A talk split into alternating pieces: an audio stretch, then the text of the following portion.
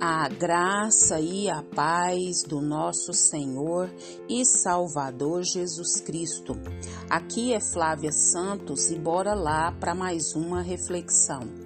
Nós vamos refletir nas Sagradas Escrituras, no segundo livro do Pentateuco, o livro de Moisés, Êxodo 14, 20.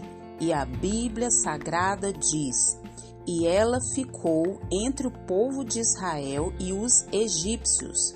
Naquela noite, a coluna de fogo escurecia tudo para os egípcios e a iluminava para os israelitas. Assim, os egípcios não podiam encontrar os israelitas. Foi assim a noite inteira. Êxodo 14, 20. Nós vamos falar hoje sobre luz e trevas. Luz e trevas. Nem sempre nós vemos as coisas como as outras pessoas veem. Nós sabemos que na vida nós precisamos entender que toda opinião ela expressa o seu valor ou a forma como entendemos alguma coisa. Algo que a gente realmente acredita que seja relevante, um princípio é que norteia, né, na sua existência. Vamos entender isso melhor. O povo israelita, eles estavam saindo do Egito. E eles estavam saindo do Egito sob a orientação de Deus. O povo israelita estava sendo guiado por Deus. Assim é com todo o povo de Deus. O povo de Deus não anda por achismo, não anda por A, B ou C. O povo de Deus anda guiado pelo seu Deus. E a Bíblia diz que quando os egípcios perseguiram o povo de Deus, uma nuvem foi colocada entre eles. A mesma nuvem foi luz para o povo de Deus, iluminava o caminho, mostrava onde é que eles estavam. Já para os egípcios era trevas. Observemos que não era apenas uma diferença de opinião, ou eu acho, ou eu estou, é o meu ponto de vista, aí eu penso assim. Não, era um fato. Deus, como eu mesmo gosto de dizer, na sua infinita graça, sabedoria e poder, Deus nos ama. E isso não é um achismo, é um fato. Deus nos ama. Deus ama o seu povo. E Deus, que é o mesmo ontem, hoje e será eternamente, ele continua guiando o seu povo por sua graça. E isso também é um fato. Deus continua guiando por sua infinita graça o seu povo. Isso é um ponto. Perdão, isso é um fato e ponto final.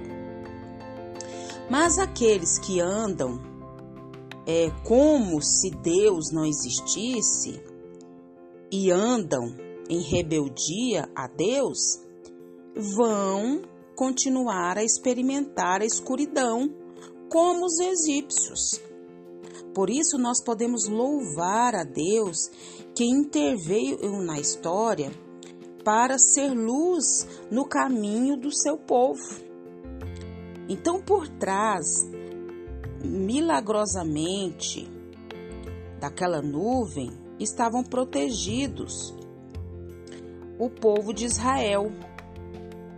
E ao mesmo tempo que o povo de Israel recebia luz para atravessar, os egípcios tinham que parar. E eles o povo de Deus estava sendo protegido por Deus. Aí os historiadores dizem que a força natural usada por Deus para a realização desse milagre foi um vento oriental, talvez uma é, em conexão com uma forte maré vazante, como outros supõem. Talvez sim, talvez não, não importa. Basta que saibamos que Deus precisamente no exato momento, fez a passagem ficar livre para o seu povo. Sabe quando o povo passou a pé enxuto o mar vermelho? Pois é. E exatamente no momento certo, exato, trouxe as águas de volta, de modo que o inimigo foi o quê? Destruído. Então, o povo de Deus anda em luz. O povo que anda em rebeldia a Deus anda em trevas. A Bíblia diz que há separação, há divisão entre os que servem e os que não servem a Deus.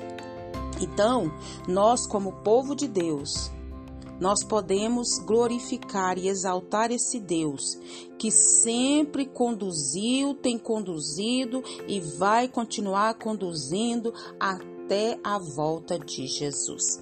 E que o Espírito Santo de Deus continue falando e trabalhando nos nossos corações. Pai, em nome de Jesus, obrigada, Deus, porque o Senhor é Deus da nossa vida. O Senhor é o Deus da nossa salvação.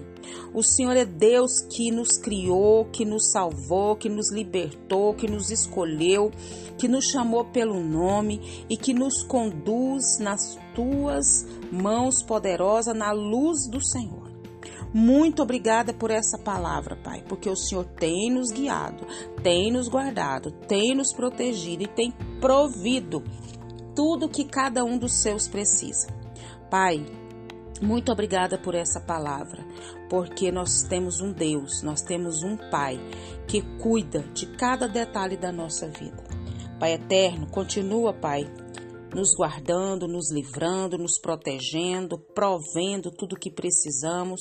E o que nós mais precisamos, Pai, é da tua presença. O que nós mais precisamos é do Senhor. O que nós mais precisamos é da direção e capacitação do Senhor. Paizinho, Continua nos guardando de tanta peste, de tanta praga, de tanto acidente, de tanto incidente. Guarda a nossa vida, guarda os nossos.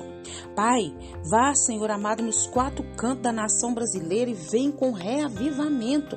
Reaviva essa nação, Pai. Manifesta a tua glória, o teu poder.